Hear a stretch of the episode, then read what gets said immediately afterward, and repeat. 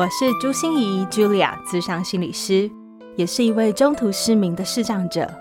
在咨商室里，我听你说；在 Podcast 里，也邀请你来听我说那些肉眼看不见，但是心里却更能看到的心理学小技巧与翻转人生的故事。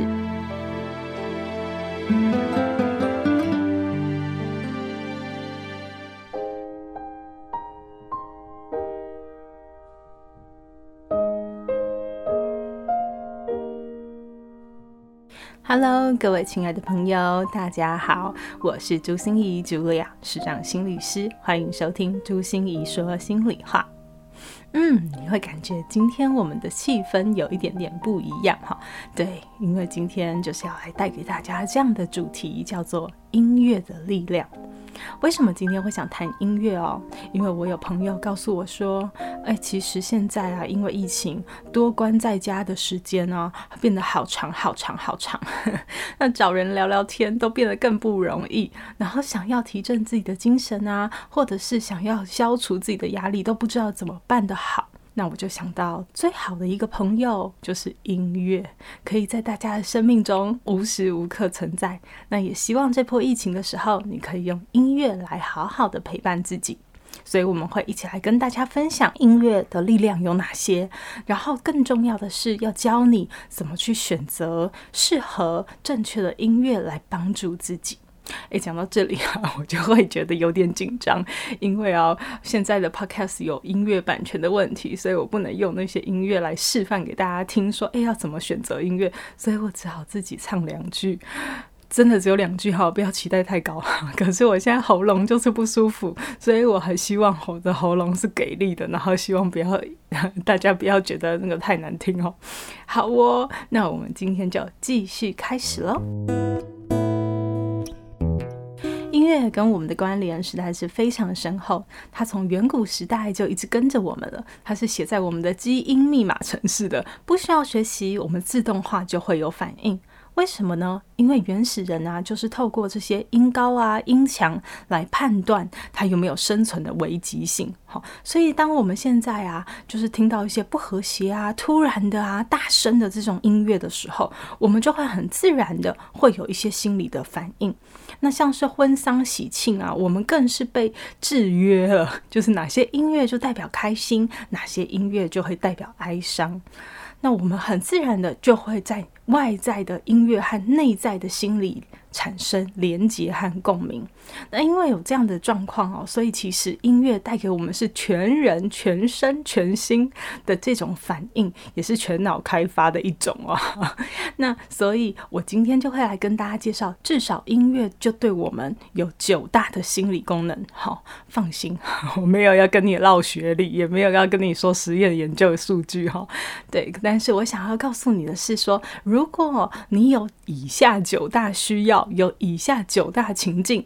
那你就可以试着用音乐来陪伴自己哦，因为这些都是有证实过，不是只是说说而已，也不是自由行政哦，而是真的有科学的证据来告诉我们，音乐真的对这些事情很有帮助。那我们就来听听看。第一个就是要减少压力。其实啊，因为我们的人在压力的状况之下，会分泌一种叫皮质醇的压力荷尔蒙。而人类有听过以前 podcast 的人就会知道哈，人类自然就会有一种解药叫做催产素的分泌。那有催产素的时候，自然就会化解这些压力。而催产素就是在人与人的连接的时候，它会分泌出来的。但是有音乐的陪伴的时候，哎，我们也会分泌出催产素哦。所以音乐也可以适度的去减缓大家的压力。第二个是缓解抑郁哈，呃，如果我们心里有一些担忧，真的很适合就是用我们的音乐来陪伴大家，或者是等待的时间，你会觉得哦，时间好空哦，都不知道要做什么。这些时候你都很适合用音乐的方法来让你觉得比较放松自在，要不然你会觉得有点尴尬或有点不舒服，就是这等待时间好无聊的感觉。第三个是激活你的愉悦系统，因为你在听喜欢的音乐的时候啊，你的脑袋就会多巴胺分泌出来。多巴胺其实就是我们脑内分泌出来自然的吗啡，让你感觉哇，好快乐哦，很喜欢这样子。那尤其是我们听音乐在唱歌的时候，更会分泌出免疫球蛋白 A，那这个也可以提升我们的免疫系统。所以这个激活愉悦系统以后，哈，你还会产生真的心理和身体都有所不同。第四个部分就是让你大脑的灵敏度和专注力都提高。我们听到快节奏的音乐的时候啊，尤其是早上的时候，你就会觉得自己大脑就被唤醒了感觉哈。那你的大脑也会比较有灵敏，可以去适应。第五个呢，就是你的创造力也会被提升，因为我们知道创意发生在最放松的时候，创意不会出现在那些让你很紧张的时刻哈。所以在放松的时刻里面，你就会比较容易有创造力，也比较有发散性的思考。第六个是增强你的记忆力。嗯，像我们现在就已经发展出好多好多，呃，就是让你的想要记忆的东西放到你的歌词里面去，或者跟你的音高有做连接。很多的呃广告 就是很善用这件事情哦。像我现在每次想要去郊游的时候，都还会在想，熊记得时阵你就爱来补几粒。因为我没有业配哈，所以那个后面我就不说了。可是跟我同年代的朋友应该知道我在说什么东西哈，或者是你就听到哒哒哒哒哒哒叭叭哒哒哒哒哒，哎，我真的忘了歌词。可是你看那个旋律，我就记得很清楚。然后那个商品当然也就记得很清楚。所以这是一种加强记忆力的方法。那尤其是对于老年失智症啊，他们很多的记忆都已经不见了。我们用音乐。去唤起他的记忆，这是一件非常棒的事情啊！一起听到了某一些音乐，就会有当时的记忆产生。第七个叫做提供安慰哦，大家可以想象哦，音乐就真的会有很多疗愈系歌手嘛，给我们疗伤止痛这样子。那不只是会带给我们的心理这样子的反应，它真的在生理上哦，就是放着轻音乐，放着古典音乐，如果来进行手术，我跟你讲，手术会比较顺利，而且术后的愈后会比较好哦。第八个就是提高动机，什么样的动机呢？不管是你的学习的时候的动机，或者是你想减肥哈，或者是你想要运动健身，放着音乐都可以去提高你想要把这件事坚持下去的动机。最后一个第九个就是来进行我们的音乐的社交连接。音乐可以大大的增加我们对于社交上面的连接，虽然我们现在没有办法面对面哈，可是。音乐，我们也最常听到哦。你你喜欢什么样的音乐啊？这好像是常常自我介绍里面最无害的一种话题哈。那我自己再去参加那个民歌四十的时候，哇，你看到好多就是长辈们哈，如此慷慨激昂啊，然后大家一起合唱啊，然后波浪舞啊，你就想想哦，长辈们也会波浪舞，真的是太厉害了，还那么的 rock，真的是不容易，所以就觉得哇。这真的是一种很棒的社交连接。听完了这么多音乐的功能，你会不会觉得，哎，真的耶？我们不管是想消除压力，或者是想自我激励，其实都可以让音乐来助你一臂之力哦，让它来陪伴你，帮你的忙。但是专家也告诉我们，如果你选不对音乐，爱慕丢两号，选不对音乐的话，就很容易让你自己的心理状态更不好。诶，你可能会更焦躁、易怒，或是更不安。所以接下来我们就来分享一下，到底我们要怎么去选择音乐呢？我觉得第一步就是你要明白自己到底需要音乐在你的生命里，现在要扮演什么样的角色。音乐其实有两种角色，从刚才我们的分享里面，你就可以发现，音乐第一种角色就是他是最懂你的那个人，他可以扮演最懂你的那个人，帮你说出你内心最深沉的话，给你最好的抚慰，给你最好的宽慰，给你最好的支持，然后给你温暖的拥抱，陪伴着你。这是第一种角色，所以你是需要他来当第一种角色吗？还是你是需要他扮演第二种角色？就是他是你的人生导师，他会来开导你、提升你、转化你、帮助你有另外一种思维和另外一种眼界。所以我们要先想一想哦，你到底是需要的音乐是陪伴你、给你最温暖的支持的这个人，还是你希望音乐其实有点像你的生命导师，能够来帮助你有不一样的看见？抓准了，你是想要音乐在你这个时候扮演什么样的角色？以后我们就可以开始来选择音乐了。像我这种也不是玩音乐的人啊，我不晓得你是不是哦。但是像我们就只会去消费音乐、听音乐而已哦。那怎么能去挑选出适合自己当下的音乐呢？以下我就有三点来跟大家建议，都是很明显你可以听得出来的哦。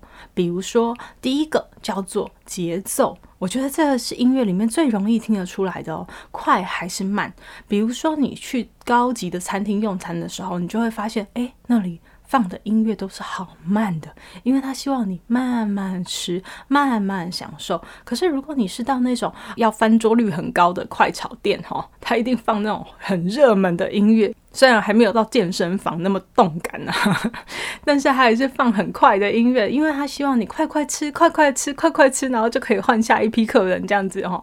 所以快和慢其实是最明显，我们可以感受到，而且它也跟我们的心理会出现相应的反应。所以你可以想想哦，你现在要做的事情，需要音乐来支持你的，需要音乐来帮忙你的，到底是你要做静态的事情，还是动态的事情？你要是做慢慢的事情，还是做快快的事情？好，这是第一个。第二个叫做歌词，有没有歌词真的有差耶？有一些东西真的是没有歌词的好，就是纯音乐的好。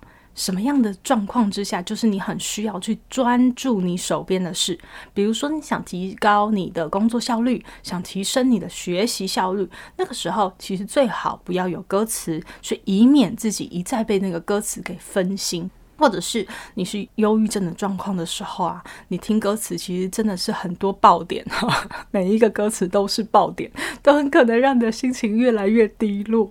好，所以其实不一定要有歌词一定会最好，音乐有时候没有歌词也是一个很不错的选择。那什么时候有歌词会比较好呢？因为有很多时候啊，歌词就是它能说出我们心里最深的秘密哈，帮我们说出我们想说的话。所以，像我大学时候啊，有一阵子，我觉得好软弱无力，好脆弱。那那个时候，我每天晚上都会听一句歌词，就是“我们可不可以不勇敢，当伤太多，心太酸，无力承担。”哎，我希望我唱的还可以哈，还是有人要找我出专辑也可以哈，谢谢。就是我会觉得。有些歌词真的会让自己就很有感觉，我们可不可以不勇敢呢？好，我后来才知道他是在讲一种爱情的歌曲，可是无所谓了。我反正我那时候虽然困扰的不是爱情，但是一样啊，就是当伤太多，心太酸，无力承担，我真的是不勇敢，可以吗？这样子哈。然后或者是啊，我在研究所的时候啊，就准备要起飞了，我就一直会去反复的想一句歌词哦，就是。我知道，我一直有双隐形的翅膀带我飞，给我希望。哎，这首《隐形的翅膀》有没有？大家一定耳熟能详。但是这就是研究所陪伴我的岁月，请现在不要掐指头开始算我到底是几岁喽，哈。可是有时候音乐，我刚才说，不只是一个支持你、陪伴你、给你最温柔的拥抱的那一双手。它也可以是一种人生导师，所以有歌词也常常变成一种人生导师。比如说，像我失恋的时候，哈，我就常常听一句歌词，就是把手放开，不问一句 say goodbye，当做最后一次对你的溺爱。啊，大家知道是谁唱的，对不对？背叛，实在是很难以消化的背叛。但是这首歌帮助我潇洒转身，真的能够比较放得下。好，然后呢，也有一首歌叫做《成全》，也是我在失恋的时候非常爱听的一首歌，就是我对你付出的青春。这么多年，却换来一句谢谢你的成全，成全了你的潇洒与冒险，成全了我的碧海蓝天。好。就算了，好。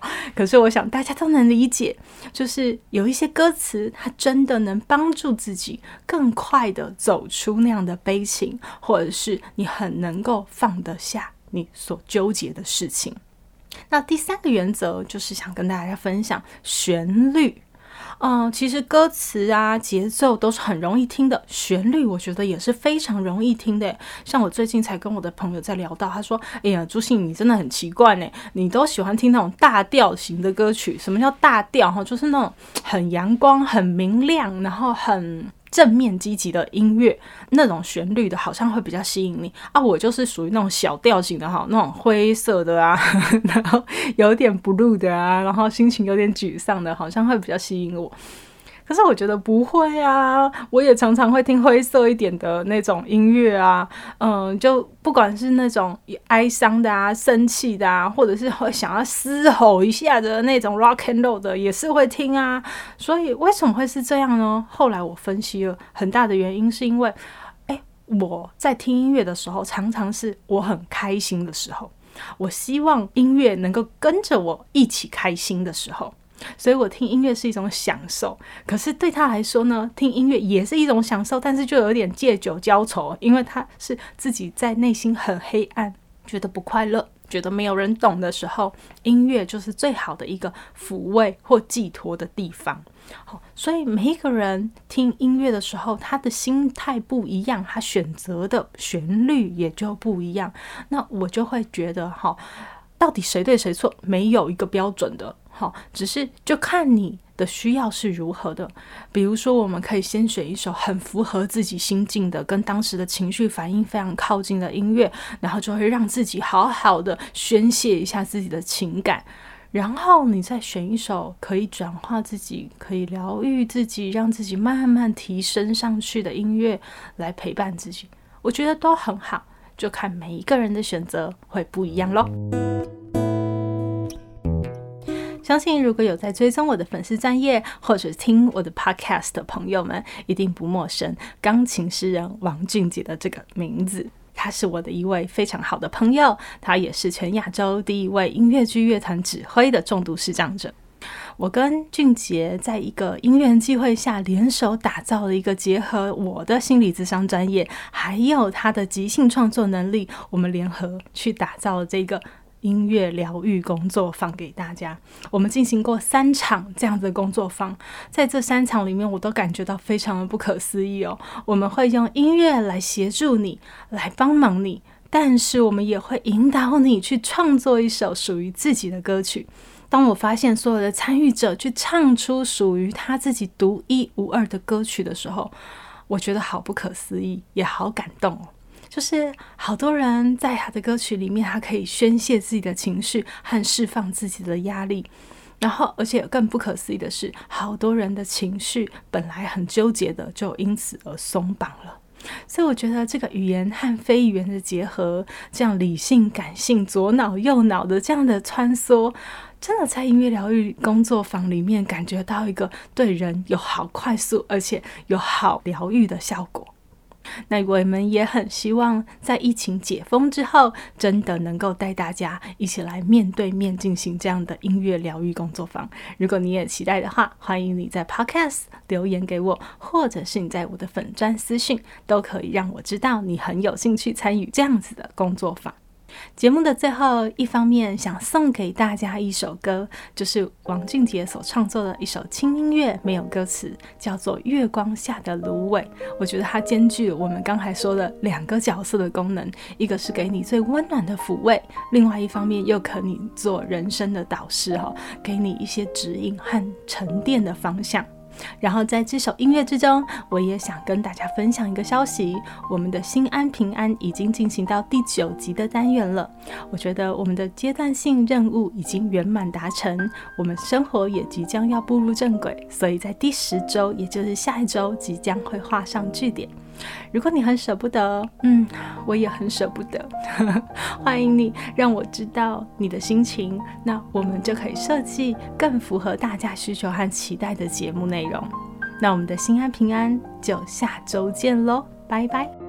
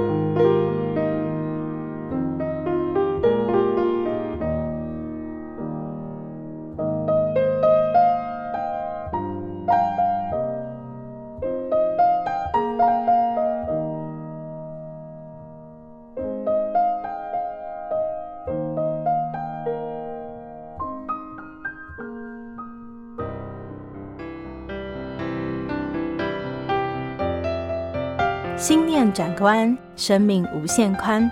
本节目由 Girls in Tech 的伙伴 Tiffany 共同制作。